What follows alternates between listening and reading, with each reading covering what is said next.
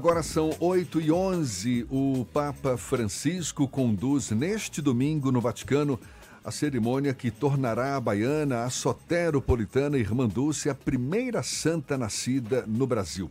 Milhares de fiéis e devotos de Irmã Dulce aguardam certamente com grande expectativa por este momento. A gente lembra, Irmã Dulce, o anjo bom da Bahia, como também é conhecida, teve a canonização agendada após o Vaticano reconhecer dois milagres atribuídos a ela. Ao final da cerimônia, ela passará a ser chamada de Santa Dulce dos Pobres.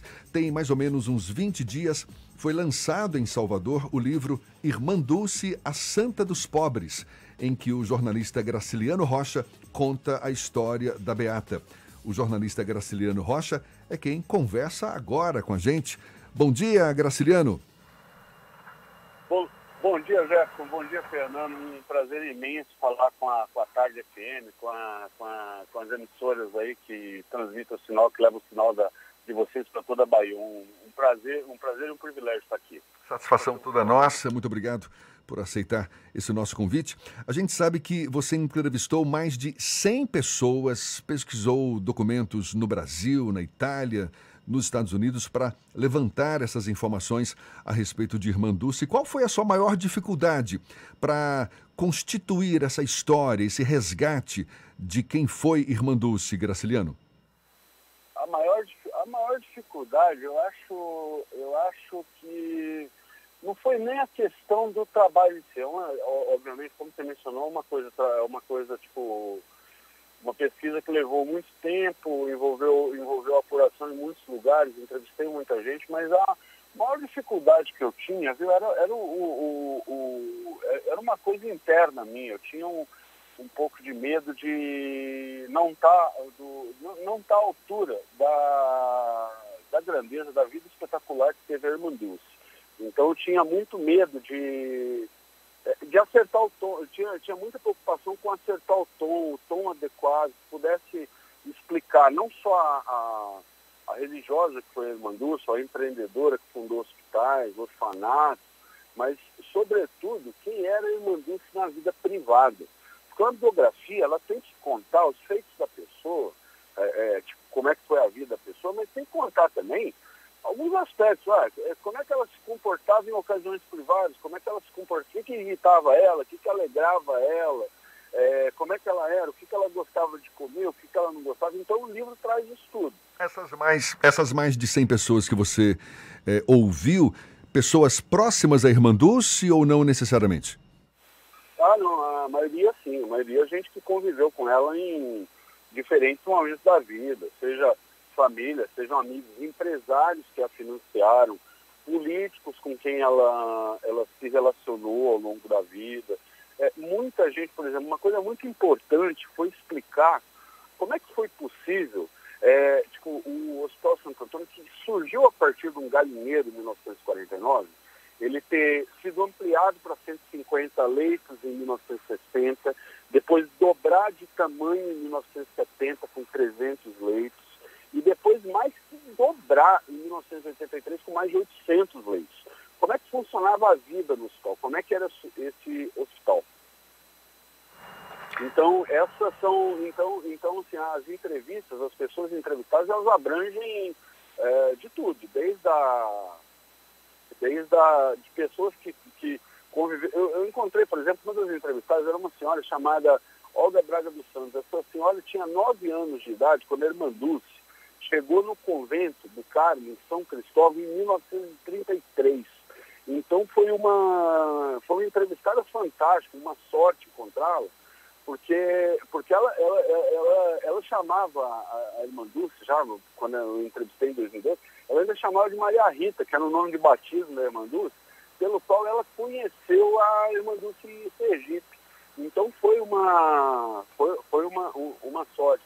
O livro também, o livro também além do aspecto da vida da Lúcia, foi uma vida longa, muito produtiva, muito interessante, o livro também ele trata da, da questão dos dois milagres. Né?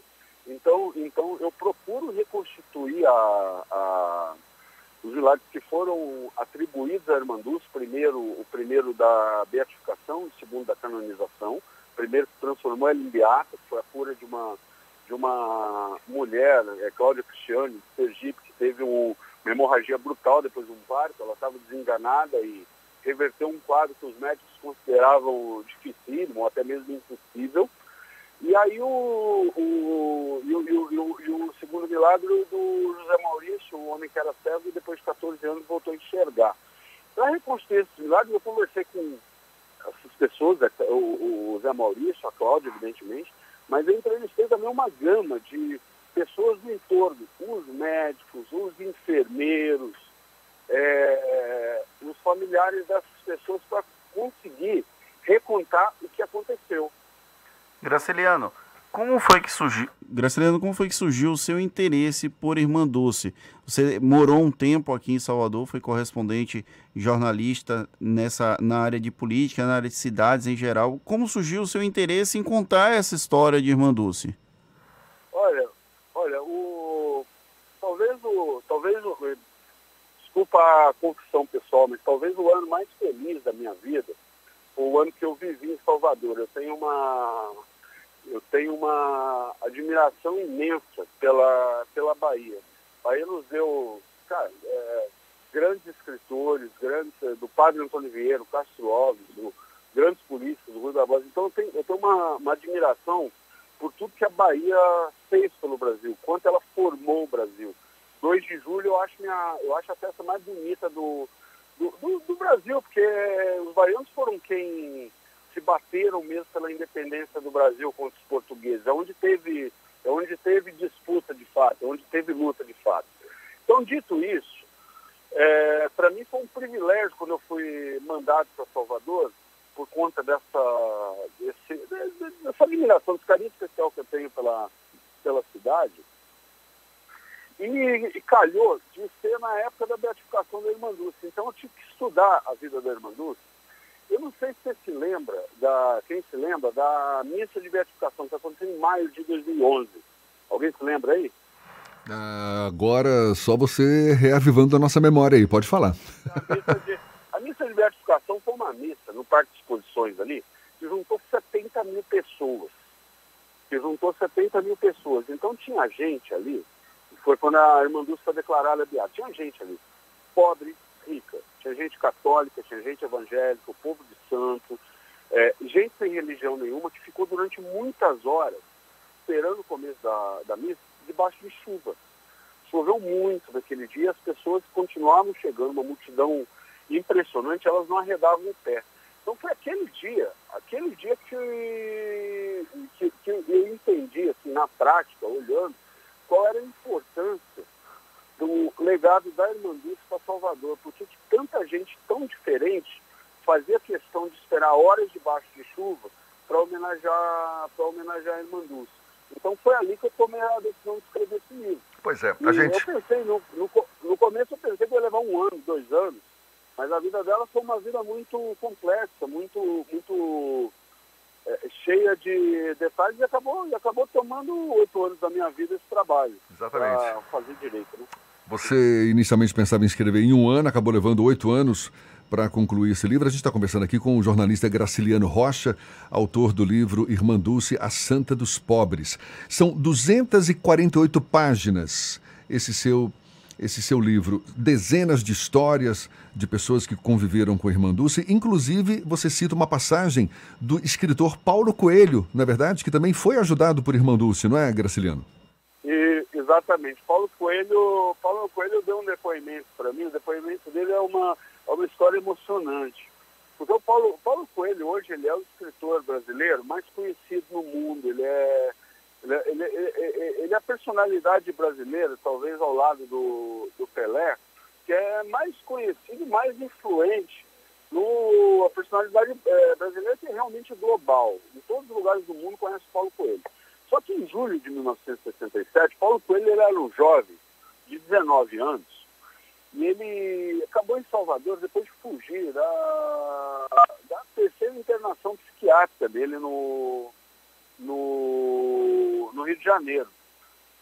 E ele chegou em Salvador e ele não tinha problema de saúde mental nenhum. Na verdade, foi uma internação tipo, errada. Que os pais dele achavam que ele era muito rebelde e, e acabaram mandando ele para o hospital psiquiátrico, mas por, por erro mesmo, não foi nem por maldade, né? nem para dizer que foi por maldade, nada disso. E o, o Paulo Coelho chegou em Salvador em julho de 67, junto com um amigo dele, que também tinha fugido lá do Hospital Psiquiátrico no Rio, é, chegaram, é, depois de vários dias de viagem, tinham passado por Aracaju, eles chegaram sem um tostão no bolso. Chegaram passando fome, literalmente passando fome. O Paulo Coelho me contou isso. E o, o, o fato dele, o fato dele dele estar tá ali naquela situação de desespero, a rodoviária ali de Salvador era ali nas, nas Sete Portas antigamente, Sim. ele desembarcou ali, e, e assim, nessa situação desesperada. E aí perguntaram para ele, assim, e aí ele perguntou para alguém, gente, eu estou passando fome. Alguém falou, alguma, alguma alma caridosa falou para ele, olha, tem uma freira sabe, de Roma, que ela costuma ajudar as pessoas, por que você não vai procurar ela? Aí ele foi, foi andando a pé das sete portas até o, até o Largo de Roma, até o Largo de Roma, e chegou lá, deu com uma fila de gente que ia pedir ajuda para a irmã Dulce. Era uma fila que formava todos os dias ali no, do lado do convento dela, perto do hospital. E ele entrou naquela fila, as pessoas eram muito pobres, miseráveis. Ele entrou naquela fila, esperou, bastante fila grande. Ele e o, o, amigo dele, quando chegou a hora dele ser atendido, a irmã Dulce perguntou, o que, que você quer, meu filho? Aí ele desabou, ele falou, irmã, eu não aguento mais, eu estou passando fome, eu preciso voltar para minha casa voltar para minha casa. Aí a irmã arrumou ali um trocados para ele se alimentar e escreveu num papelzinho das obras sociais de irmã Lúcia, escreveu num papelzinho assim, estes dois jovens precisam viajar grátis para o Rio de Janeiro. Por favor, ajude-os. Irmã Dulce. E deu esse papelzinho para o Paulo Coelho. Paulo Obrigado e tal, mas ele pegou o papelzinho e não acreditou naquilo. Ele falou, olha, pô, a freira me enganou. Onde que isso aí vai ser aceito? Mas para a surpresa dele, é. para surpresa dele, quando ele chegou na rodoviária, ele deu o papel para o motorista de ônibus que foi Rio. O motorista falou, ah, sobe aí. Então o Paulo, Coelho, o Paulo Coelho ele se emociona muito quando ele conta essa história. Ah, imagino. Quando ele conta essa história. E aí ele, ele, ele, ele falou para o meu livro que a Irmã fez dois milagres para ele naquele dia. É, matar a fome e permitir a volta do filho pródigo. É bonito, não é? Muito bonito. Graciliano, de todas as histórias que você acompanhou, tem algo que você ainda não colocou no livro? Você pretende ampliar essa obra no futuro? É uma obra completamente acabada? Como é que você pensa enquanto obra para contar um pouco mais sobre Irmã Dulce? Boas histórias, elas acabaram de ficar ficando de fora do livro por causa do tamanho eu não queria tornar o livro um livro tipo assim interessante só para especialistas, para meia dúzia de pessoas.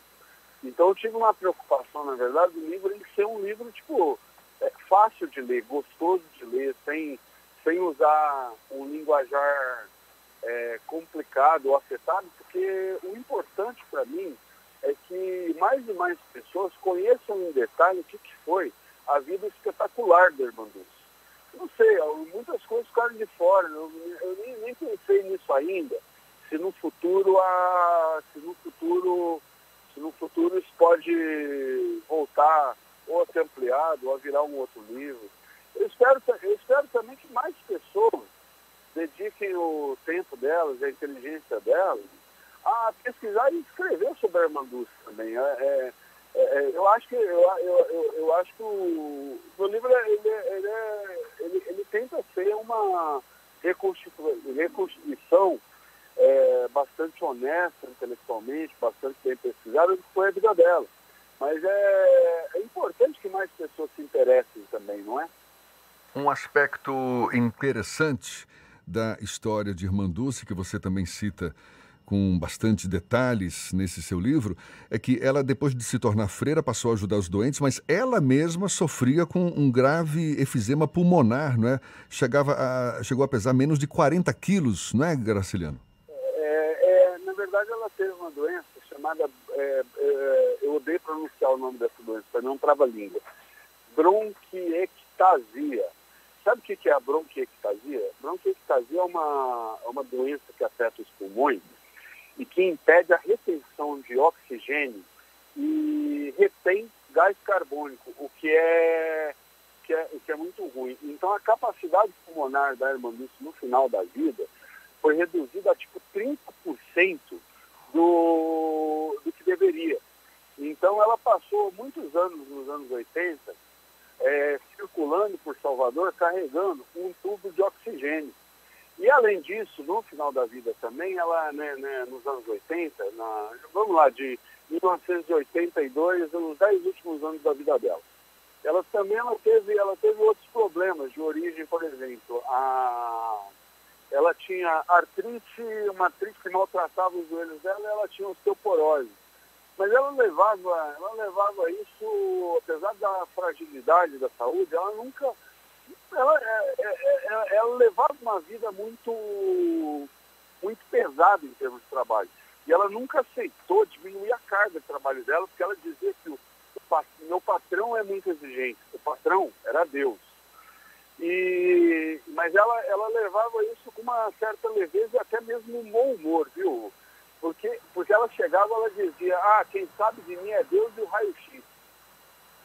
Incrível isso. Graciliano. É, não, fantástico. O, o, aí uma questão que é. Não vou entrar no mérito religioso, mas é, você considera que Irmã Dulce tocou a sua vida depois de você ter passado por esse processo de escrita do livro e você acha que a capacidade da santidade de Irmã Dulce, independente da religião. É, é possível que Irmã Dulce toque a vida de outras pessoas por conta de toda a história dela? Ah, sem dúvida. Olha, em primeiro lugar, eu acho que ninguém passa oito anos pesquisando a vida de alguém se, se, se, não considerar a vida dessa pessoa uma coisa espetacular. Você concorda comigo? Porque senão seria masoquismo. Com certeza. Seria, seria masoquismo. Não. É, em primeiro lugar, tem. Em primeiro lugar, o livro é uma biografia histórica. Ele não é um livro que faz uma histórica no sentido de reconstruir a trajetória atrás dos fatos. Ele não é um livro de propaganda religiosa de maneira nenhuma. A minha convicção religiosa, eu particularmente sou católico, mas não é, não é sobre a, a minha fé, o meu entendimento do, do mundo que é, que é, o livro. O livro é contar a história da Irmandura. É diferente. E pode ser lido por gente de qualquer religião, porque o livro é um livro de história. Além disso, você, você, falou desse negócio da santidade, de tocar a vida de mais pessoas. Eu acho que a, é, a, vida, a vida da Irmã Dulce, mesmo a morte, por exemplo, você pega a festa da Lavagem do Bonfim, que é uma festa majestosa em Salvador, uma coisa impressionante, em janeiro. Quando, quando as pessoas passam, ela vai da, da Igreja da Conceição lá no, na, na, perto do elevador Lacerda ali, até a Igreja do Senhor do Bonfim. Quando as pessoas passam na frente do Hospital da Irmã Dulce, pessoas de qualquer religião, é uma festa que tem uma, uma presença muito importante do povo de Santo, as pessoas prestam, o povo de Santo presta homenagem à Irmã Dulce. Por que, que presta homenagem à Irmã Dulce? Porque a, a, as realizações dela, os feitos dela, foram maiores do que qualquer consideração religiosa. Dulce dizia, em vida, uma vez perguntaram para ela sobre o candomblé, ela falou, olha, eu nunca fui num terreiro, não sei como é. Pessoas que vêm me ajudar, voluntários, eu não pergunto a religião. Pessoas que vêm pedir minha ajuda, eu também não pergunto a religião. Então é uma é uma é uma pessoa é uma pessoa que tem essa essa característica de ela transcende, de, né? Transcende a religião católica, né? É, não, transcende a religião. É, é, é importante dizer, é uma santa católica mas a, a, admiração e o legado dela atingiram gente de todas as religiões e gente sem religião nenhuma, tá? Maravilha. Graciliano Rocha, jornalista, autor do livro Irmã Dulce, a Santa dos Pobres, parabéns pela obra. Muito obrigado por conceder esse espaço seu aí para conversar conosco. Sua atenção dada aos nossos ouvintes. Você certamente, para a gente encerrar, vai acompanhar a cerimônia de canonização vou acompanhando no, no, decidi não ir ao Vaticano, vou ficar aqui no Brasil, vou ficar no, no, Brasil. A festa que eu quero acompanhar é a missa no dia 20 na, na Fonte Nova em Salvador. É importante que todo mundo esteja lá para prestar homenagem, e todo mundo de qualquer religião, porque assim, prestar os católicos vão prestar homenagem à sua santa, primeira santa nascida no Brasil. Mas as pessoas de outras religiões vão prestar homenagem a essa mulher que foi a maior brasileira do século XX.